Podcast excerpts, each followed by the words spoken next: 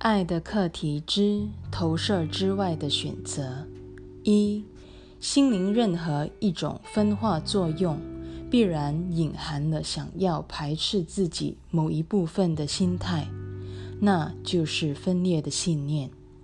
唯有认出上主造化之圆满的，才堪称为圆满的心灵；也唯有圆满的心灵，才可能欣赏上主的。圆满本性，也就是上主的平安。心灵必须具备这一认知，方知造物主的真相。排斥与分裂，就像分裂与断绝关系一样，它们全是同义词。我们先前提过，分裂作用自始至终都是为了断绝关系。切断联系之后，投射变成了他最主要的防卫措施，也成了他的存活之道。其中的原委，远非你想象的那么单纯。二，你投射出去的正是你拒绝接纳之物，你自然不会相信它原是你的一部分。你一判断你与自己投射之物有所不同，你变成了他的身外之物。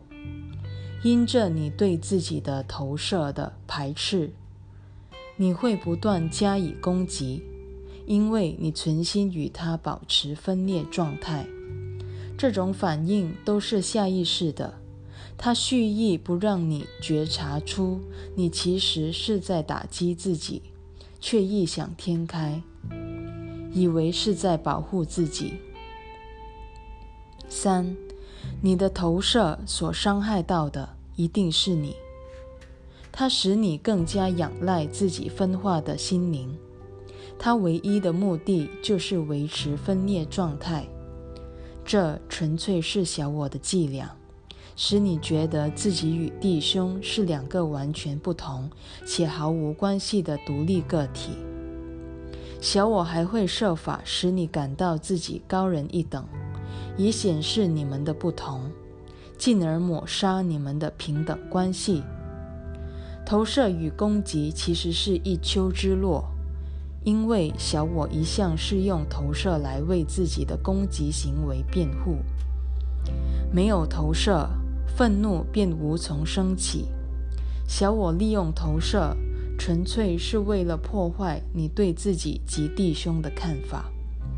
他的阴谋是这样得逞的：先把你无法接受的某一部分剔除于自身之外，最后又把你剔除于弟兄之外。这是迟早的事。四，学到现在，我们终于明白了，除了投射以外，还有其他的选择。我们能够善用小我的每一种本事，因为不论哪一种能力，都得听从心灵的指示。而你的心内还有另一个更神圣的声音——圣灵推恩，小我投射。两者各行其事，结果自当不同。五，圣灵的出发点乃是把你视为。完美的生命，他知道这完美性是众人共享的，故他也能在其他人身上认出他来，而使这完美性在双方心内更加稳固。这种眼光只可能激发爱心，而非愤怒，因为他为双方确立了生命的含摄性 （inclusion）。圣灵由他们的平等性中认出了同等需求，仅凭这一点便足以为双方引回救赎，因为救赎是普世人类共有的唯一需求。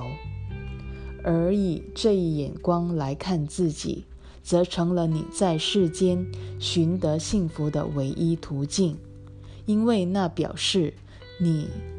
以承认自己并不属于这个世界，因这世界并非幸福乐土。六，你如何在一个没有喜乐的地方寻得喜乐？除非你明白自己不是真的活在那儿，你不可能活在上主从未安置你的地方。他早已将你造成他自己的一部分了，那才是你存在之处，也是你的本来面目。这是永不改变的事实。生命具有全面的含摄性。你永远无法改变这一事实，那是永恒的真相。它不是一种信念，而是绝对的事实。只要是上主创造之物，必然与它一般真实。那真实性纯粹基于你的生命完整的含摄于他那完美的生命内。否认这一点，不只否定了自己。也否定了他，因为你不可能只接受其一而不接受另一的。七，圣灵眼里完美的平等性，反映出上主真知中的完美平等性。上主内并没有类似小我的知见这类东西，知见与真知之间，唯有圣灵足以充当两者的桥梁。他教你善用知见的方法，可说是与上主的真知相得益彰，迟早会唤醒你对他的记忆。